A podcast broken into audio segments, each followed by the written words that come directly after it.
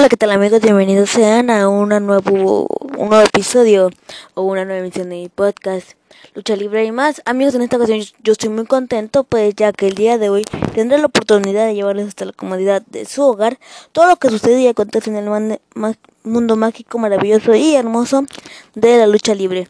Amigos, como ustedes saben, a lo largo de estas dos temporadas del programa hemos recordado a dos tercios y una familia. A Laura Blanca, al Trio Fantasía y a la familia Alvarado. Eh, yo creo ya, primero vamos a recordar a la Ola Blanca, luego al Tre Fantasía, luego a, a la familia Alvarado. Yo creo ya nada más esos 6, 8, 11 capítulos y ya vamos a empezar con tercera temporada aquí en el programa. Amigos, como ustedes saben, la primera tesis que recordamos no fue la ola blanca, fue el fantasía, pero en esta ocasión vamos a empezar con la ola blanca. Y vamos a comenzar con su líder, el solitario. Pero antes vamos a cortes comerciales y regresamos aquí a su programa. No te despegues de tu aparato receptor, o como se dice, tu aparato móvil. ¿Ok? Regresamos después de un corte. ¡Arránquese! ¿Quiere ver las posibles sorpresas que nos traerá Triple Manía 29? Quédese en el programa. La rivalidad entre Psycho Clown, Dr. Wagner Jr. y Rey Escorpión está más viva que nunca. Solamente Dr. Wagner se interpondrá entre estos dos.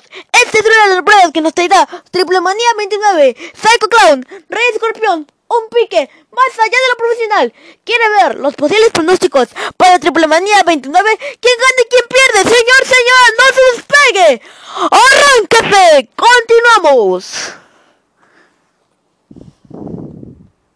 Y bueno amigos, continuamos después de ese corte comercial. Lo que vamos a recordar el día de hoy es al solitario. Bueno, vamos a comenzar recordando a este gran luchador como lo fue el solitario. A ver, permítanme, déjenme me acomodo el micro, déjenme me acomodo el micro.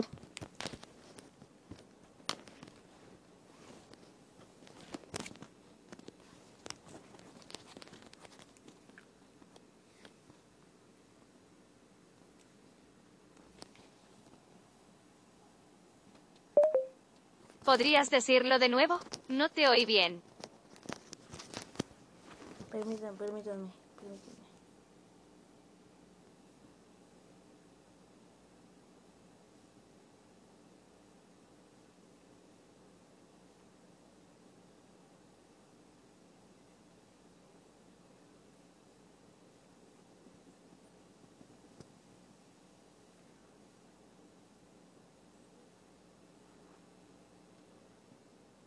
Permítanme, déjenme acomodar el celular porque se le va a acabar la pila. Ahora sí vamos a comenzar con la biografía de este gran luchador como lo fue el solitario. Roberto González Cruz, Jalisco, 22 de mayo de 1946, 6 de abril de 1986, más conocido como el solitario, fue un luchador profesional mexicano. Durante su carrera trabajó para importantes empresas de lucha libre, como la empresa mexicana de lucha libre EMLL, Isla Wrestling, Universal, Association. Ahora vamos con los datos personales de Roberto González Cruz, el solitario.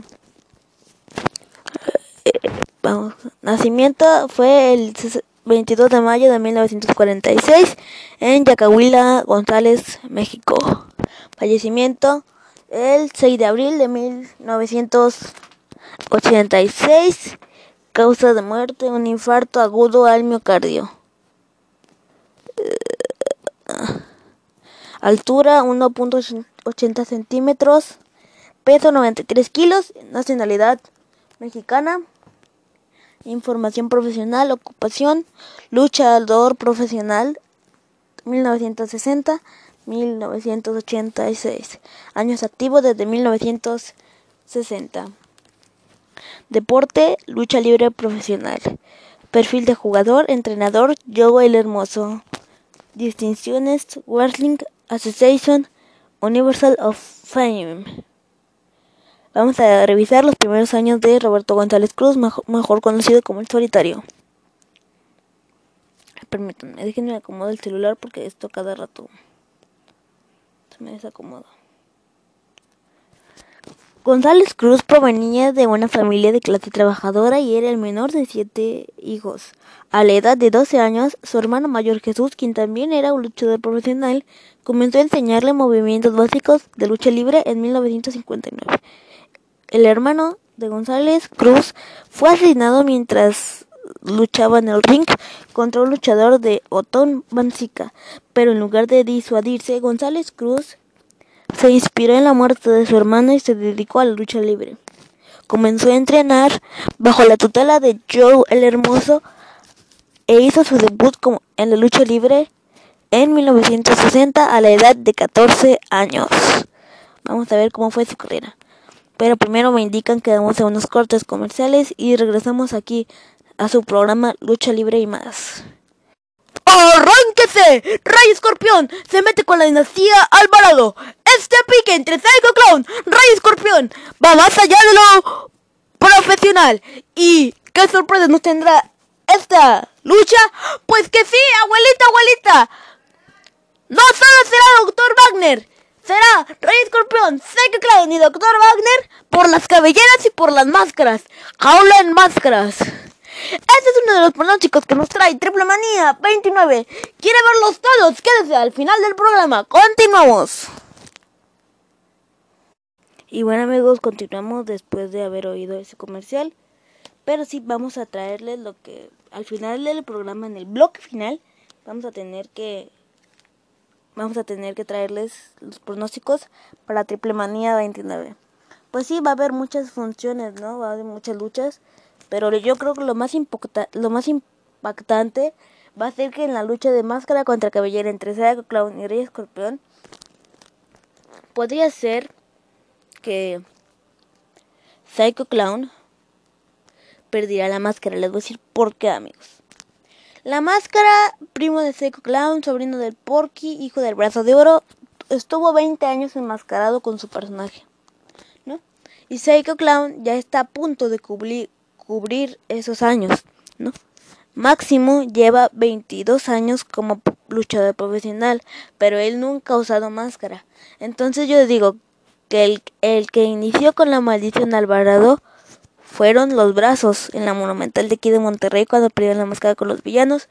Así que yo digo que Seco Clown va a perder la máscara cumpliendo 20 años de enmascarado y que está a punto de cumplirlos este 2021. Por eso yo les digo que Psycho Clown va a perder la máscara. ¿Y qué sorpresa nos trae Triple Manía 29?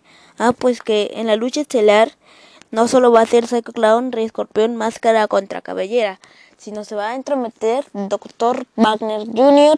en una jaula de máscaras y cabelleras. Para ustedes, ¿quién será el mejor? ¿Quién ganará? ¿Quieren saber los carteles, las funciones, cuánto costarán los boletos y todo eso? Quédense hasta el final del programa Lucha Libre y más está contigo. Nos vemos en otro capítulo. Otro capítulo. Vamos a hacer un comercial que se llama capítulo 2. Vamos a, a ir a otro comercial. ¡Arránquese! ¿Quiere ver la lucha de campeonato que nos traerá Triple Manía 29? No se despegue de su aparato móvil y quédese escuchando Lucha Libre y más. Abuelita, abuelita, invita a tu niño, invita a tu nieto, invita a tu hija a que vea los pronósticos para Triple Manía 29 y vea Lucha Libre y más. Continuamos. Gracias por este anuncio. Este es el segundo capítulo, o sea, el segundo comercial. Yo a los yo a los comerciales así les digo capítulos. Pero bueno, vamos a continuar con el episodio del día de hoy. Ahora ya vimos en el primer bloque que el solitario debutó a la edad de 14 años.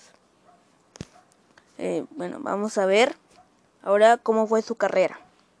En el primer bloque nos replantean su debut pero vamos a ver cómo fue su carrera, cómo la inició. González Cruz fue inicialmente acusado de ser hijo del legendario luchador El Santo, pero luego cambió su nombre a el del Zika. Segundo, en honor a su hermano fallecido. González Cruz se mudó a Tijuana para seguir su carrera como luchador, pero tuvo dificultades para encontrar un trabajo regular, ya que era joven y todavía pequeño. En ese momento continuó trabajando en arenas locales hasta que comenzó a hacerse de un hombre mientras crecía, crecía, físicamente y refinaba sus habilidades de lucha. Cruz se dio cuenta de que para llevar su carrera al siguiente nivel eh, tendría que seleccionar un nombre y un personaje más agradable para la, más agradable para la multitud. Eligió el nombre del solitario derivado del popular cómic El Llanero Solitario. También adoptó a ver, permítanme, es que, es que este micrófono ya como que no me está funcionando. ¿Me oigo bien?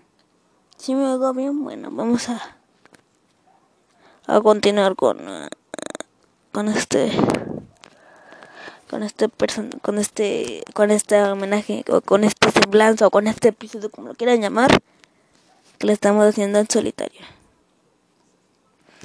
nos quedamos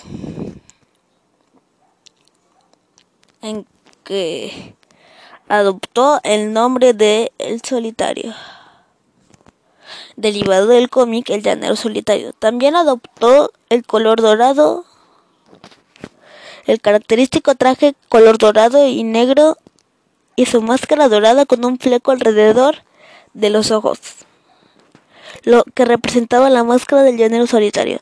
Después del cambio, los promotores y los fanáticos se dieron cuenta del nuevo luchador dinámico. El 16 de noviembre de 1965, el solitario se enfrentó a Panchito Ramírez en la Arena Coliseo, ubicada en Guadalajara. Debutó en la Arena Coliseo de la Ciudad de México el 6 de septiembre de 1966, cuando derrotó a Tony Reina en 1966. El solitario derrotó y desenmascaró al Águila Tapatía, a lo que le siguió una victoria sobre Mano Blanca, ganando su primer título mundial de de peso medio, cuando derrotó al campeón Walter de Occidente a, Luis González. el campeonato es Walter de Occidente y lo ganó derrotando a Luis González. Pero me indican que vamos a unos cortos comerciales. Ya saben que al productor le encanta ir de cortos comerciales y regresamos aquí a su programa. Lucha y más.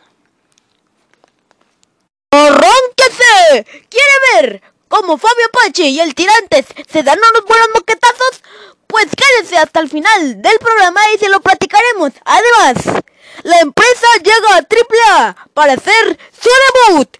DMT Azul en problemas con el Consejo Mundial. Vetado del Consejo, ¿quieres saberlo? Quédese más adelante. Arránquese y continuamos. Y bueno amigos, continuamos con el capítulo del día de hoy nos quedamos nos quedamos en que el solitario debutó en la Arena Coliseo de Guadalajara en 1960 y que pensaban que era hijo del santo, pero por eso cambió su nombre a el solitario en honor al solitario en, honor al cómic del llanero solitario.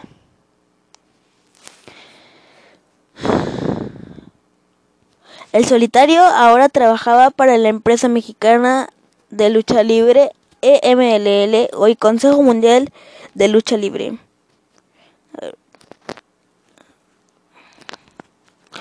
Eh, y con él escaló a lo más alto. Permítanme, permítanme, permítanme. Lo que pasa es que este micrófono y el, luego el producto que habla me hago comerciales, pues no me da tiempo de contar toda la biografía.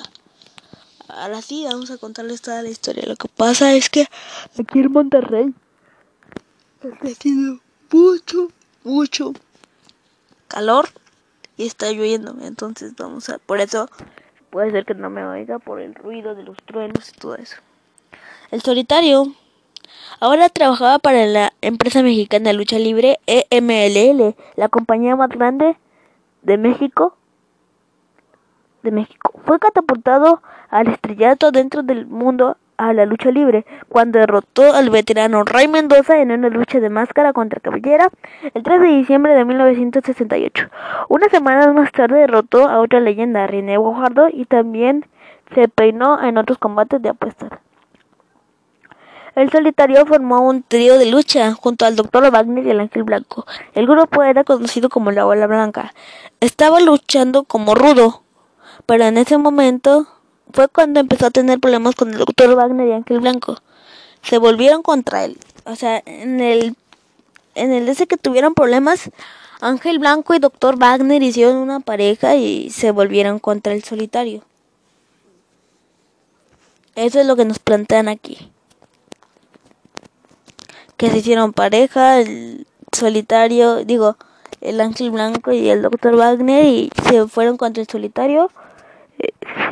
Fíjense cómo da la vida. Eh, pero y se volvieron contra él y se convirtió en uno de los técnicos más populares de su época. También comenzó una legendaria rivalidad contra el, contra el Wagner y el Blanco. Continuó luchando como individuo durante ese tiempo y en 1969 ganó el título mundial de peso medio de la NWA al derrotar al Rayo de Jalisco en 1970. El solitario ganó el título de peso semipesado de la NWA al derrotar al Ray Mendoza en 1972, desmascaró a su rival el Ángel Blanco en el ring. El solitario fue una de las primeras estrellas en dejar el la empresa mexicana de lucha libre para la Universal Wrestling Association, la UWA, dirigida por Francisco Flores y Rey Mendoza. Ganó el primer título de peso pesado junior de la UWA en 1982. También realizó una gira por Japón en 1972, 1979 y 1981 donde se enfrentaba y se uniría con estrellas de primer nivel como Tiger Max y Tatsumi Fujinami, junto con otros luchadores mexicanos como Chavo Guerrero y El Canenque. No pudo, no pudo exhibir completamente sus habilidades de lucha libre durante sus giras, ya que la fórmula de la división juvenil en Japón consistía de luchadores japoneses populares que se enfrentaban a los extranjeros rudos. Sin embargo, ganó seguidores fuera de México como como resultado de esas giras. Mientras estuvo en México siguió siendo siguió siendo una de las estrellas más populares en todo el país. A principios de la década de los 80 formó un equipo de tiros contra corta duración con Aníbal y Villano III. El grupo era conocido como los Tres Caballeros que terminó cuando Aníbal se volvió contra el solitario y ganó el título de la NWA ganó el título de la NWA Like Junior. En 1980 y 1981 ganó el campeonato, ah, también en el 82 ganó el campeonato mundial de peso medio de la NWA. Ese mismo año participó en la última lucha de la carrera en el Santo cuando se unió a las leyendas Gori Guerrero y Huracán Ramírez para derrotar al signo negro Navarro el Tejano y el Perro Guayo. Quizás su mayor enfrentamiento tuvo lugar el 1 de diciembre de 1985, cuando derrotó y desmascaró al Dr. Wagner en una lucha de máscara contra máscara. Ya pasamos todo lo de la vida personal del solitario. Ahora vamos a lo que fueron sus últimos años en la lucha libre y lo que la llevó a la muerte. El solitario habría sufrido, lesiones durante la última parte de su carrera, lo que resultó en varias infecciones y enfermedades. Durante su lucha contra Fishman, se volvió a lesionar y fue llevado al hospital, quejándose del dolor abdominal. Inicialmente, sus médicos diagnosticaron erróneamente su condición y luego se descubrió que sufría una hemorragia interna que requería, que requería cirugía médica.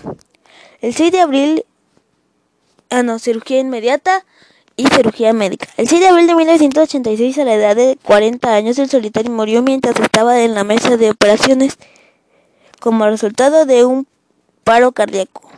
Punto 2. Aunque la vida del solitario fue bastante corta, su carrera profesional abarcó más de 25 años y es considerado como uno de los mejores luchadores profesionales mexicanos de todos los tiempos. Fue incluso fue incluido en el Talón de la Fama de la Wrestling Oxford Nextfield en 1969. Su hijo, el hijo del solitario, hizo su debut en la lucha libre en 1990. Ahora vamos a ver los campeonatos y logros que ha tenido el hijo del solitario. Campeonato Mundial de Peso Semicompleto de la NWA una vez. Campeonato Mundial de Peso Medio